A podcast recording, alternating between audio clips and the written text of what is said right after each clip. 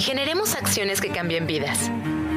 Como cada año, Lincoln crea diferentes iniciativas para que más mujeres con cáncer de mama sigan viviendo plenamente. Súmate a Lincoln Pink Label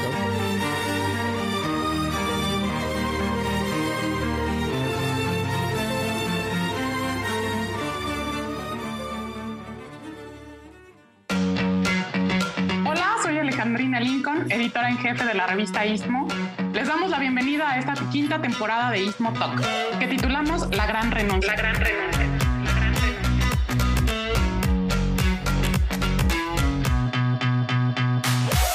A lo largo de esta temporada dialogaremos con diversos expertos para analizar cómo se vislumbra el entorno del trabajo en el futuro. Meditaremos sobre qué estrategias deben implementar las empresas para retener y potenciar el talento con el que cuenta y también qué habilidades necesita desarrollar el talento para ser vigente en las empresas del futuro. La gran renuncia. La gran renuncia. La gran renuncia.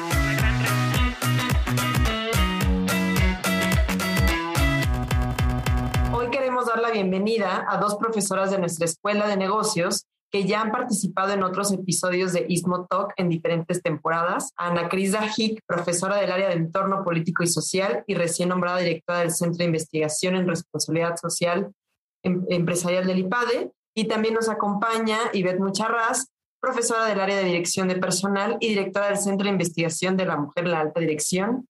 Ana Cristina, Ivette, bienvenidas y muchísimas gracias por acompañarnos al contrario, gracias. Qué alegría poder además compartir micrófono con eh, nuestra gran colega Ivette. Creo que Esperemos que este sea un espacio muy rico de diálogo. Ivette, qué gusto saludarte. Igualmente, Ana, eh, un placer hoy poder platicar y además profundizar en este diálogo interdisciplinario con una gran profesional como Ana Cris, que la verdad es que admiro muchísimo. Pues ahora sí que adelante, estamos eh, aquí a la disposición para hacer este análisis. La gran renuncia.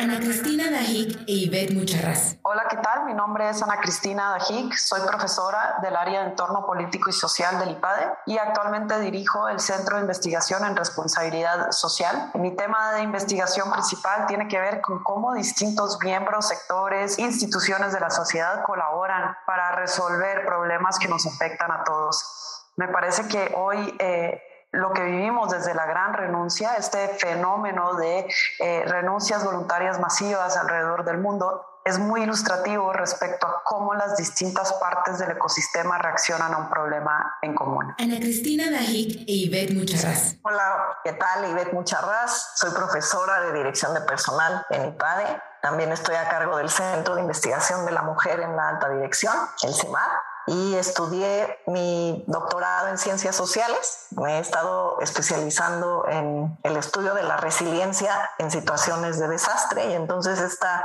este fenómeno de la gran renuncia me parece súper interesante asociado con lo que ha ocurrido durante la pandemia y bueno, es un placer el día de hoy estar con ustedes. Gracias. La gran renuncia.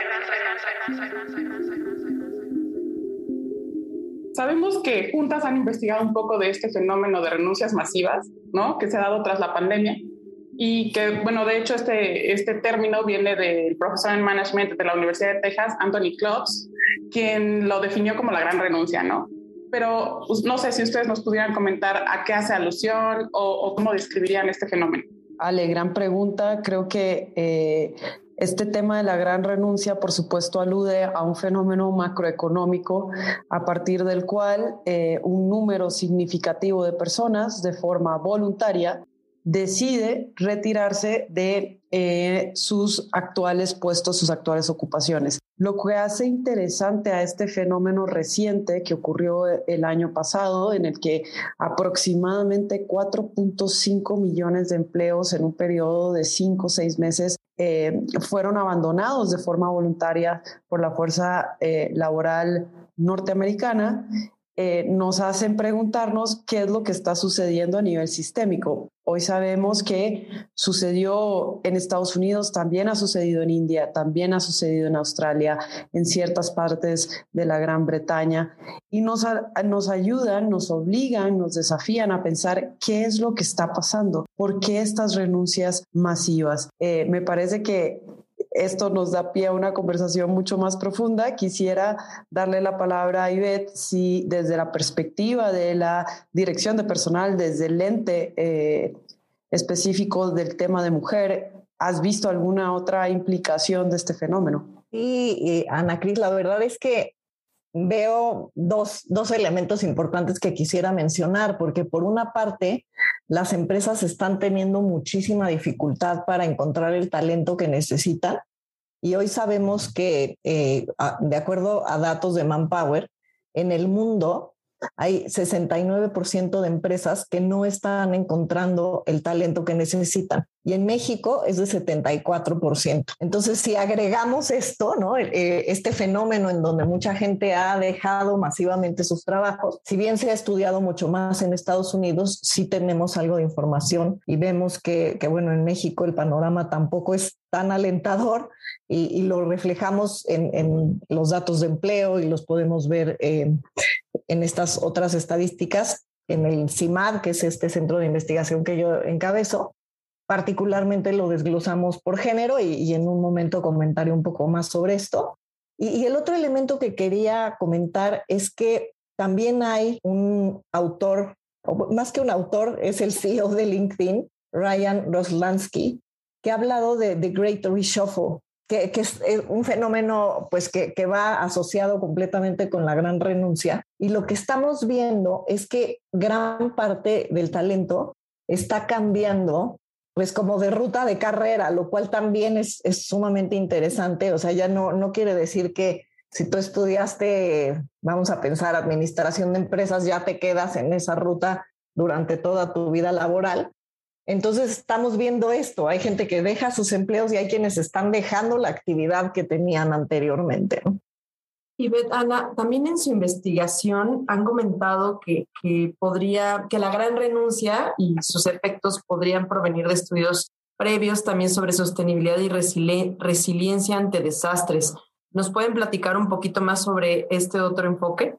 Este es un tema que definitivamente Ivette domina mucho mejor, mucho mejor que yo, pero desde lo que sabemos de sostenibilidad es muy complejo porque nosotros a la hora de pensar en cómo se ve una sociedad sostenible, tenemos muy pocos insumos. Tenemos estos ciertos mínimos indispensables que tenemos que alcanzar, por ejemplo, los objetivos de desarrollo, sostenible, tenemos algunas métricas que nos pone Naciones Unidas, Pacto Mundial, etcétera. Sin embargo, lo que parece que nos está advirtiendo la gran renuncia es que las reglas del juego actuales no están funcionando, no están funcionando para las partes.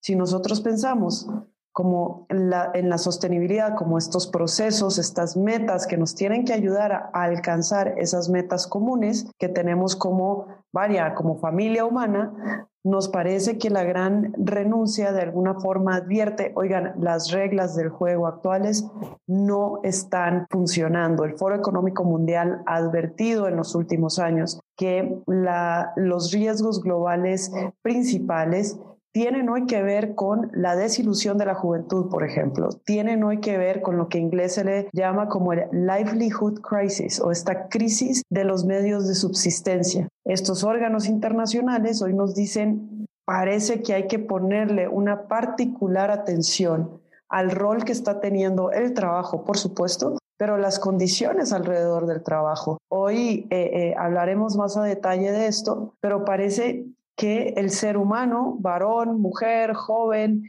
eh, adulto, quiere más de su trabajo, quiere aspirar a más, quiere que el trabajo se convierta en un medio para propósitos un poco más trascendentales. Por supuesto, la combinación macabra, como ya lo advertía Ivette, es que las empresas no consiguen el talento, pero también muchos de los miembros de la fuerza laboral activa están trabajando en algo para lo que no estaban preparados. Y eso también parece una combinación bastante macabra. Entonces, resumiendo mi respuesta, Andrea, si tuviera que decir cuál es la relación en específico de la gran renuncia con una agenda de sostenibilidad, parece que al ubicar al individuo como unidad de impacto de la sostenibilidad, la gran renuncia es sintomática de que las reglas del juego de los mercados laborales hoy necesitan ser redefinidas. Con un lente esperanzador, yo te diría, ojalá y esta gran renuncia y lo que está sucediendo a nivel global nos ayude a reescribir una agenda con nuevas reglas del juego. Y también, mando a lo que comenta Ana Cristina, algo importante a considerar desde el punto de vista de la resiliencia es que al haber estudiado otros desastres, si bien este es único de muchísimas maneras, también lo que nos hemos encontrado en la literatura, y, bueno, a partir de mi propia investigación después de los terremotos de 2017 en México, lo que vemos es que hay una serie de fases en las que va transitando la persona y evidentemente también las organizaciones que nos llevan a identificar, ¿no? Después del impacto, inicialmente tenemos una etapa que se le llama como de luna de miel, en donde hay mucha cohesión, hay mucha solidaridad y esto lo vimos sobre todo al inicio de la pandemia, pero después viene un periodo muy largo en el que hay una desilusión muy importante. Este, los autores que plantearon este modelo inicialmente se llaman Sonin y Meyers. Y entonces coincide completamente e, esta etapa a nivel psicológico, a nivel social, ¿no? si lo estudiamos desde ese enfoque, coincide con este fenómeno de la gran renuncia. Aquí entonces un reto que tienen eh, las organizaciones y desde luego las personas es atender también este otro fenómeno, la, parte psicoemocional, la parte social, para lograr una recuperación mejor e incluso poderla acelerar, ¿no? Eh, vemos cada vez más, desafortunadamente, solamente o principalmente en organizaciones globales,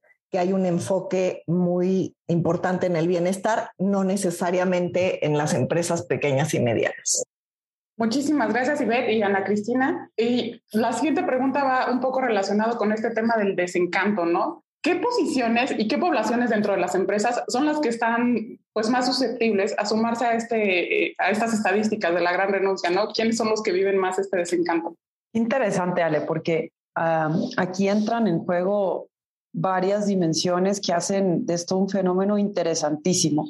Para el caso norteamericano, eh, si nosotros hacemos zoom in a los datos, un acercamiento a cómo se está comportando este fenómeno, lo interesante es que la base de la pirámide, aquellas condiciones, eh, poblaciones en condiciones socioeconómicas más desafiantes, no necesariamente son las que están renunciando más, tampoco son eh, eh, puestos altos directivos, salvo para el caso de las mujeres, que ahorita Ivette seguro nos va a ilustrar un poco más de esto. Pero lo que es interesante es que en su gran mayoría podemos ver que esto ocurre a nivel de mandos medios. ¿De qué es indicativo? Es indicativo de que las personas, y los datos hoy lo, lo respaldan, dicen, no veo hacia dónde, no veo un crecimiento con oportunidades nuevas, no encuentran una motivación, no encuentran eh, entornos que aporten a un crecimiento integral de la persona. Entonces, por un lado está este zoom in que hacemos y que decimos, oye, eh, eh, parece que, que son estas personas que no encuentran un camino aspiracional respecto a su trayectoria profesional. Déjame darte eh, eh, y con esto le cedo la palabra a Ivette, que seguro enriquecerá esto mucho más, pero para el caso de México, lo interesante es el rol que juega la informalidad también, porque si hablamos de eh, posiciones, lo que ha hecho este fenómeno es que orille más hacia la informalidad, al nosotros tener que depender de ingresos para mujeres, por ejemplo, pues son mujeres que se van a sentir mucho más confiadas, mucho más seguras y es que se van a un esquema que les permita más flexibilidad. Sin embargo, esto abona a que haya más vulnerabilidad. Eh, la informalidad, aunque puede representar mayor ingreso, no necesariamente representa mayor seguridad. Entonces, la brecha laboral, hoy sabemos que en México es está lentamente recuperándose. Sin embargo, al hacer para el caso mexicano esta radiografía hacia adentro de qué está ocurriendo, me parece que el tema de la informalidad juega un rol muy importante. Y finalmente, otro tema eh, respecto a quiénes son más vulnerables, parece que en México quienes, además de la mujer, que le cederé ese punto a por obvias razones, son los jóvenes. Los jóvenes, cuando nosotros veíamos en el pico de la pandemia quiénes eran más eh, susceptibles, quiénes estaban en una situación de precariedad mayor ante la crisis laboral eran los jóvenes y lo siguen siendo. Y parece que ellos de forma sistémica han sido víctimas de esta escasez de talento de la que habla Ivette. Parece, parece que hoy las empresas empiezan a poner un poco más de atención en este tema empiezan a darse cuenta de que necesitan levantar la mano y hablar con las distintas partes del sistema y decirles, oigan, las empresas hoy necesitamos jóvenes con estas competencias, estas habilidades técnicas. Sin embargo, parece que todavía hay una agenda por, eh, con mucho optimismo, ir construyendo de forma colaborativa.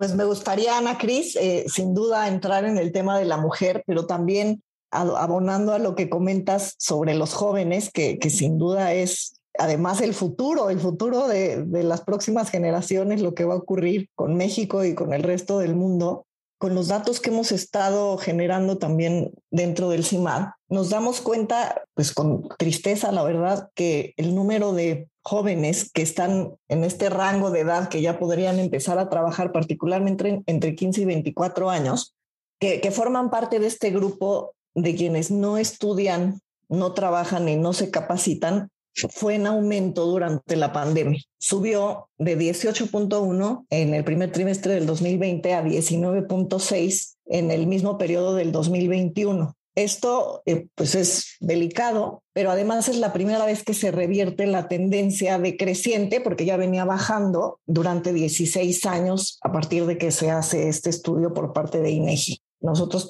lo que hacemos es tomar los datos y estos datos los desagregamos por género y lo que nos encontramos es que 28.2% de las mujeres que están en este rango de edad no estudian, no capacitan, no se han capacitado o no trabajan. Y, bueno, pues esto lo vemos también con preocupación desde el lado del desarrollo del talento, porque parecería que tenemos una generación que se nos está perdiendo, ¿no? Ahí tendríamos que activamente encontrar la manera, incentivar desde distintos ángulos el regreso de las mujeres a las escuelas, a los estudios y al mismo tiempo también el promover el que se desarrollen ciertas habilidades de distintas formas, ¿no? A través de la capacitación técnica, tecnológica, de la formación profesional, etcétera. Y luego, por otro lado, en el tema de, de mujeres, ya ahora sí, las mujeres que están empleadas dentro de la fuerza laboral, en cuanto a la proporción de mujeres, particularmente en puestos de liderazgo, que quieren quedarse en su empresa. Este es un estudio de Qualtrics del 2021. Lo que vemos es que, que ha ido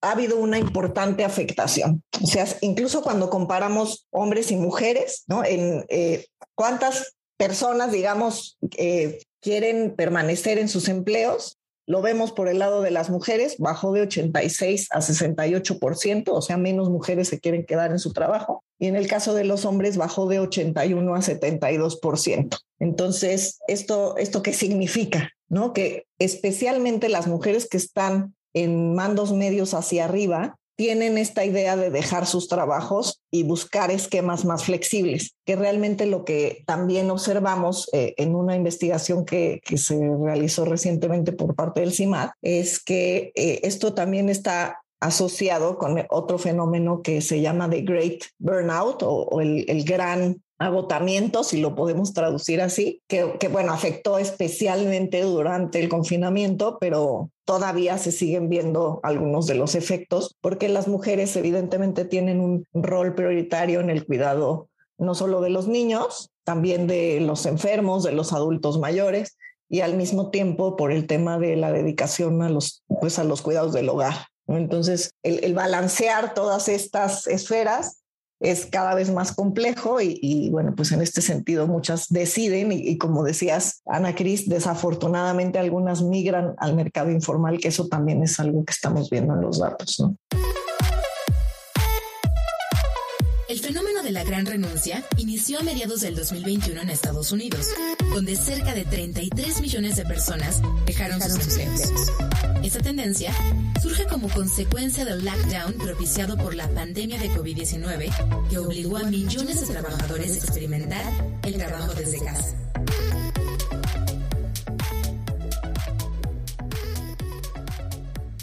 Este fenómeno que pues, empezó muy fuerte en Estados Unidos, hoy ya lo vemos muy reflejado también en América Latina y México. Eh, pregunta, tras estas renuncias masivas en Estados Unidos, algunas encuestas refieren que uno de cada cinco trabajadores eh, que cambiaron este empleo tras la pandemia o, tras este, esta decisión se arrepentía de haberlo hecho. Pero entonces, ¿cuál sería este modelo de talento que, que o sea, cuál es el, modelo de trabajo, perdón, que el talento está buscando y cómo pueden las empresas prepararse para ello? Eh, y bueno, ahora que lo vemos también más presente en México. Qué gran pregunta, Andrea. Y ojalá que esta pregunta que tú nos planteas se la plantee también el auditorio y se la planteen en general las empresas. Eh, es cierto lo que, lo que dice Ivette, que para el caso de las mujeres ha sido evidente el burnout que ha provocado esta crisis sanitaria y que ha dejado ver cuánto tenemos pendiente en esa agenda. Pero déjame irme al lado de los varones porque para el caso de México, si hacemos eh, eh, zoom in a los datos y vemos qué es lo que pasa con los, con los varones que sí han decidido renunciar eh, en el contexto mexicano, tiene que ver con una impresión de muy baja productividad de su trabajo. Quiere decir que los varones también perciben que trabajan muchas horas con una remuneración que no es justa, que no es la indicada para la cantidad de horas que invierte en la cantidad de esfuerzo. Y yo creo que ese es un gran foco de alerta. No creo que sea exclusivamente eh, eh, un dato que aplique solo para el caso mexicano. Tristemente, sabemos que incluso previo a la, a la pandemia, México es de los países, quizá el país con la cifra más desalentadora respecto al, eh, la proporción de hora trabajada con remuneración. Es decir, trabajamos muchísimo y no vemos que ese trabajo se, eh, eh, se dé una remuneración proporcional a las horas invertidas. Entonces, yo creo que una agenda que puede ser muy emocionante para las empresas, muy emocionante para organismos de gobierno, para organismos de investigación involucrados en este tema, es replantearse qué implica hoy una productividad en todo el sentido de la palabra, es decir, aquello que para la empresa le represente la mejor forma de eh, eh, cultivar a su talento, pero que también para los colaboradores y las colaboradoras de las empresas, esto pueda ser una gran oportunidad para levantar la voz, levantar la mano y tener una agenda un poco más proactiva en cómo se están construyendo los caminos de desarrollo profesional en este país que pudieran ser tan valiosos. Lo mejor que tiene México eh, y ojo, yo no soy mexicana, soy mexicana importada, pero lo digo con mucho conocimiento de causa. Lo mejor que tiene México es su gente. Entonces yo creo que eh, contestando a tu pregunta de qué es lo que deberían de estar planteándose las empresas y yo creo que cada vez lo hacen con más ilusión y con eh, más compromiso de lo necesario que es, es qué plataformas pudieran hoy estar adecuándose para que estas competencias que necesitan se vean eh, eh, materializadas. La última encuesta de Manpower de eh, escasez de talento indica que el 72% de las empresas mexicanas hoy están teniendo un desarrollo proactivo en el desarrollo de competencias y habilidades profesionales que necesitan sus empresas. Esto es una buena noticia, por supuesto que sí, pero también tenemos que jalarnos las orejas a nivel del sistema y decir, qué pudiera estar eh, haciendo falta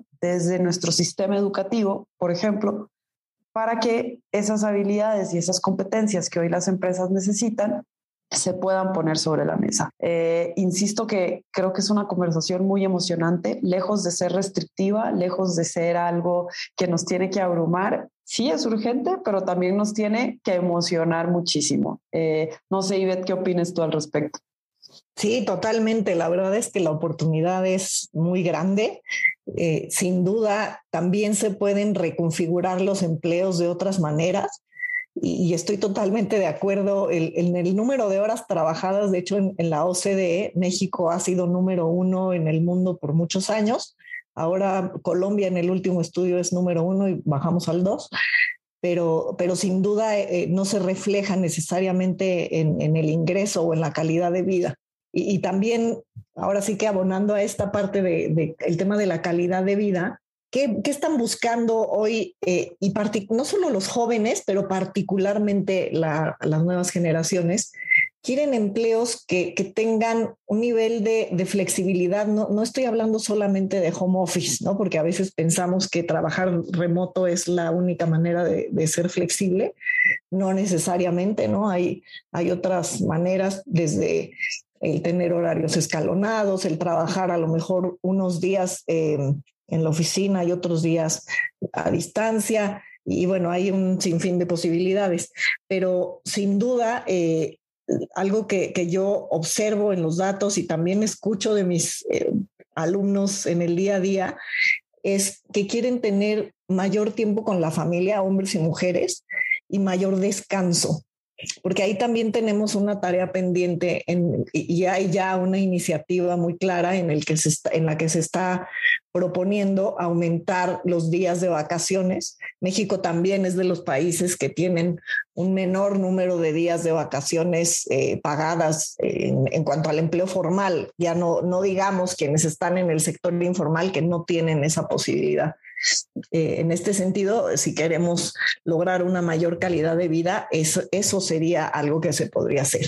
Y cuando yo veo también eh, en el, pues, en las empresas con las que tenemos contacto, que como profesoras del IPADE continuamente estamos escuchando cuáles son sus preocupaciones, cuáles son sus retos, estaríamos hablando de que desde el lado de la dirección de personal hay dos temas que les duelen mucho a las empresas en México.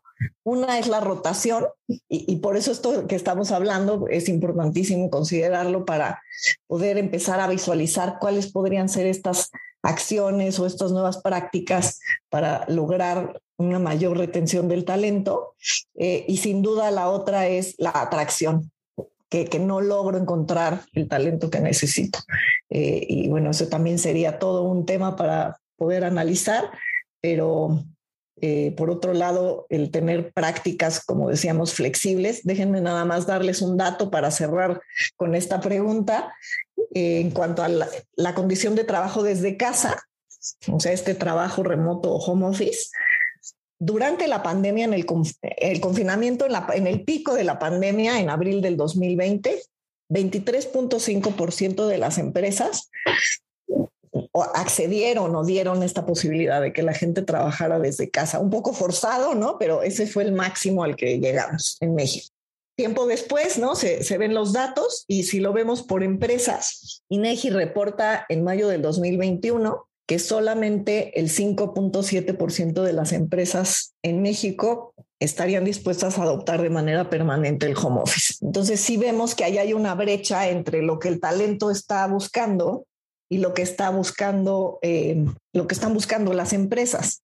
Aquí un riesgo que tenemos es que el talento está migrando y no, no necesariamente desplazándose, pero sí está en, en, cierta medida migrando a esquemas de trabajo que ofrecen en otros países con mayor flexibilidad ya lo estamos viendo también como una tendencia. En el avión hace dos semanas me tocó un japonés que andaba por Cancún y estaba precisamente en su labor de reclutador para llevar gente eh, al tema de tecnología. Es un ejemplo de, de lo que ya se ve que está ocurriendo. Algunos datos muestran que la gran renuncia no es una tendencia 100% estadounidense.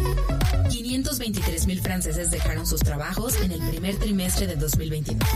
También se visualiza este fenómeno en América Latina, aunque en menor medida, pues las economías de la región se vieron muy afectadas por la pandemia. Oigan, pues muchísimas gracias. La verdad es que está súper interesante ese enfoque. Por último, un último insight que nos quisieran eh, compartir, ¿no?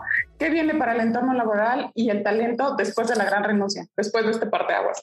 Gracias, Ale, por este espacio que ha sido un, deleite poder aprender de, de Ivette, de ustedes a través de estas preguntas.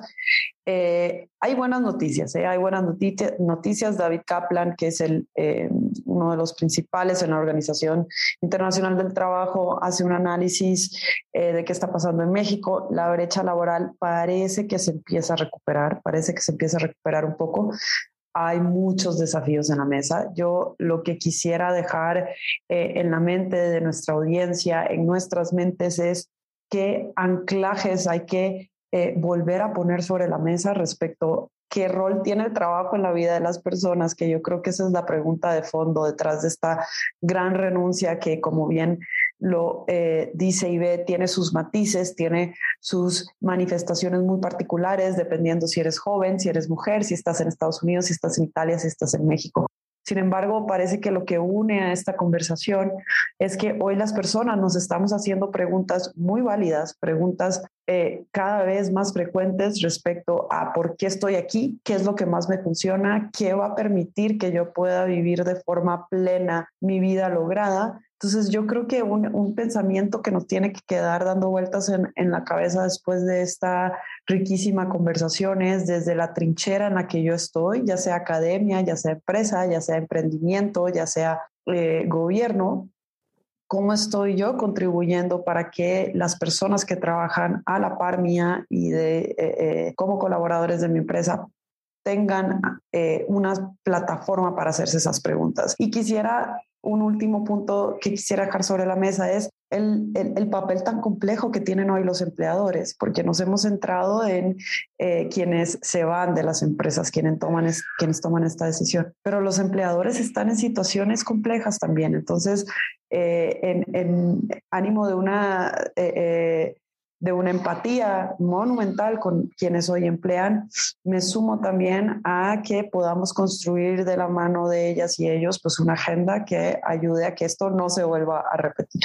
Me sumo totalmente al, agradecimiento y de verdad que ha sido eh, riquísimo poder platicar y desglosar este tema con cada una de ustedes. Y yo también veo con esperanza el futuro. Hay tanta oportunidad que, casi cualquier acción nos va a llevar a un estado mejor. No, estoy bromeando, pero eh, finalmente también, eh, si vemos, les decía yo, esta, esta gráfica de qué pasa eh, en un periodo después de un desastre y viene esta etapa de desilusión donde parecería que hemos estado durante algún tiempo, la que sigue es la de la recuperación. Y en este sentido, sin duda, como bien comentas, Ana Cris, el, poder enfocarnos tanto eh, en las empresas, cuáles son sus intereses, sus necesidades y al mismo tiempo reconciliar con lo que el talento está buscando. Y, al final, pues creo que está claro el objetivo. Lo que queremos es que haya este bien común y un bienestar social, ¿no? Eh, eh, en este sentido, el, el poder primero a través de, estos datos, de esta información que tenemos, tomar decisiones tanto a nivel personal como a nivel empresarial, nos puede llevar a un mejor escenario. De verdad, muchísimas gracias por este espacio que ha sido eh, muy enriquecedor definitivamente. Muchísimas gracias, Ana, y Beth, y pues Ale, también muchos agradecimientos, pero la verdad es que siempre es un placer poder platicar con ustedes. Lo hemos hecho ya en otras ocasiones y Qué gusto esperábamos Alejandrina y yo este diálogo tan enriquecedor. Gracias, seguramente va a ser del mega gusto de nuestra audiencia. Y bueno, pues este, también eh, comentar a la audiencia que, que, pueden encontrar otros contenidos en este podcast, también en IPAD News Media, el blog, tanto de la profesora Ana Cristina como de Ivette Mucharraz. Alejandrina, muchísimas gracias nuevamente por, por acompañarnos en la conducción. Es un placer siempre llevar contigo estas temporadas. Ay, muchas gracias a ti. A mí también me encanta platicar aquí con, con nuestra audiencia. Pues gracias también a Carlos Mendoza, a Uriel Rodríguez en la producción y por supuesto eh, nuevamente a la audiencia por acompañarnos en este capítulo de Istmo Talk de la temporada La Gran Renuncia. Los invitamos a seguirnos en nuestras redes sociales, arroba revista Istmo en Facebook, Twitter, LinkedIn y también en Instagram. Hasta el próximo episodio. La gran renuncia. Generemos acciones que cambien vidas.